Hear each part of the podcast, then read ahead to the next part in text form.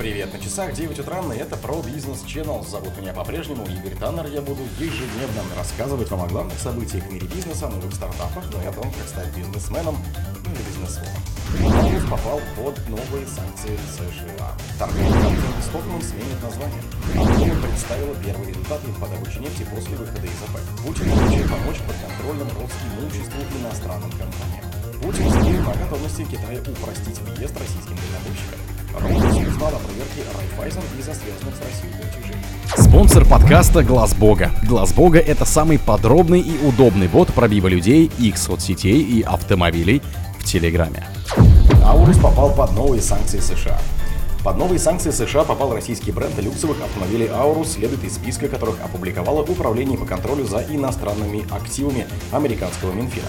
В списке значится завод Aurus в Елабуге, которого на США ввели санкции против ФГУП НАМИ. НАМИ ведет проект Аурус с 2013 года. Тогда правительство поручило Автомоторному институту разработать семейство автомобилей на единой модульной платформе для перевозки первых лиц страны и выделил на первый этап проекта 12,4 миллиарда рублей. В 2017 году на базе НАМИ Автом было создано ООО «Аурус». Изначально 75% «Аурус» принадлежало НАМИ, а остальные 25% Солерсум, который стал производственным партнером проекта. В 2019 году арабский фонд Тавазун купил 36% «Ауруса» за 100 10 миллионов евро.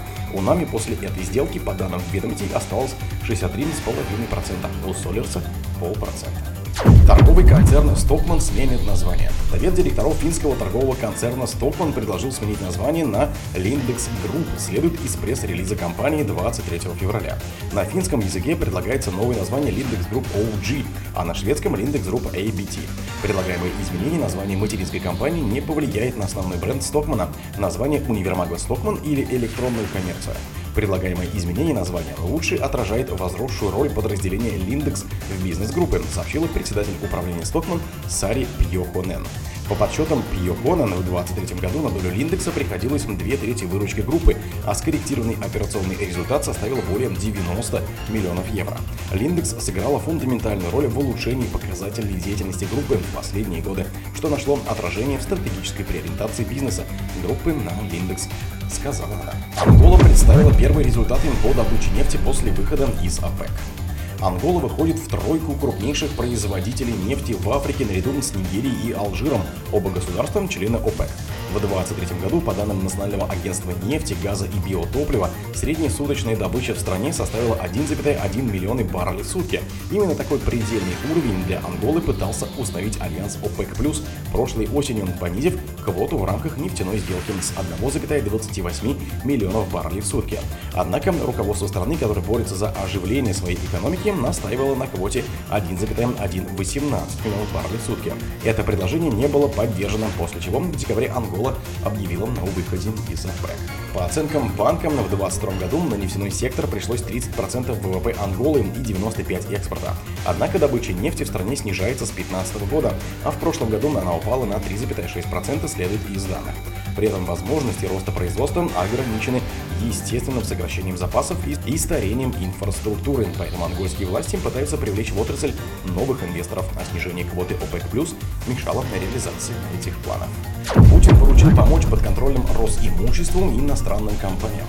Президент России Владимир Путин поручил обеспечить господдержку иностранным компаниям, которые перешли под управление Росимущества. Об этом он заявил на совещании по вопросам социально-экономического развития Чувашии, куда прибыл с визитом.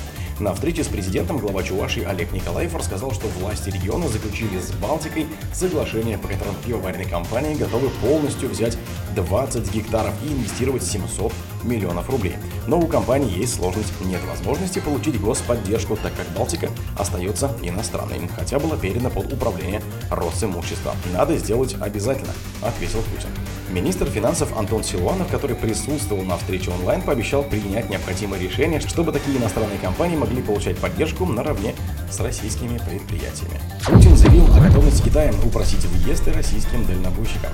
Власти Китая готовы упростить въезд в страну для российских дальнобойщиков, заявил президент Владимир Путин на встрече с водителями грузовиков в кафе многофункциональной зоны трассы М12 Восток. Его слова приводит РИА Новости. Один из участников встречи рассказал президенту, что российским дальнобойщикам для въезда в Китай нужно оформлять визу для профессиональных водителей. Как отмечает агентство, разрешительный документ можно оформить только в регионах России, которые граничат с Китаем. В других субъектах сделать это нельзя. Глава государства отметил, что сейчас процедура регулируется двусторонним межправительственным соглашением. Если что-то менять, то, конечно, китайская сторона права, но в этом смысле такие вопросы решаются на основе взаимности. Это значит, и мы должны то же самое делать со своей стороны. Я знаю точно, китайская сторона готова к такому решению, но нужно согласование между министерствами, сказал Путин. Reuters узнал о проверке Райфайзена из-за связанных с Россией платежей. Финансовый регулятор Австрии начал расследование в отношении австрийской банковской группы Райфайзен Банк International в связи с подозрениями в нарушении правил «Знай своего клиента». Механизм по борьбе с отмыванием денег, сообщает Reuters со ссылкой на годовой отчет. Источник агентства рассказал, что расследование касается операций с участием России и данных утечек. В Райфайзенбанк пояснили, что регулятор изучает платежи трех клиентов, проведенные в период с 17 по 20 год.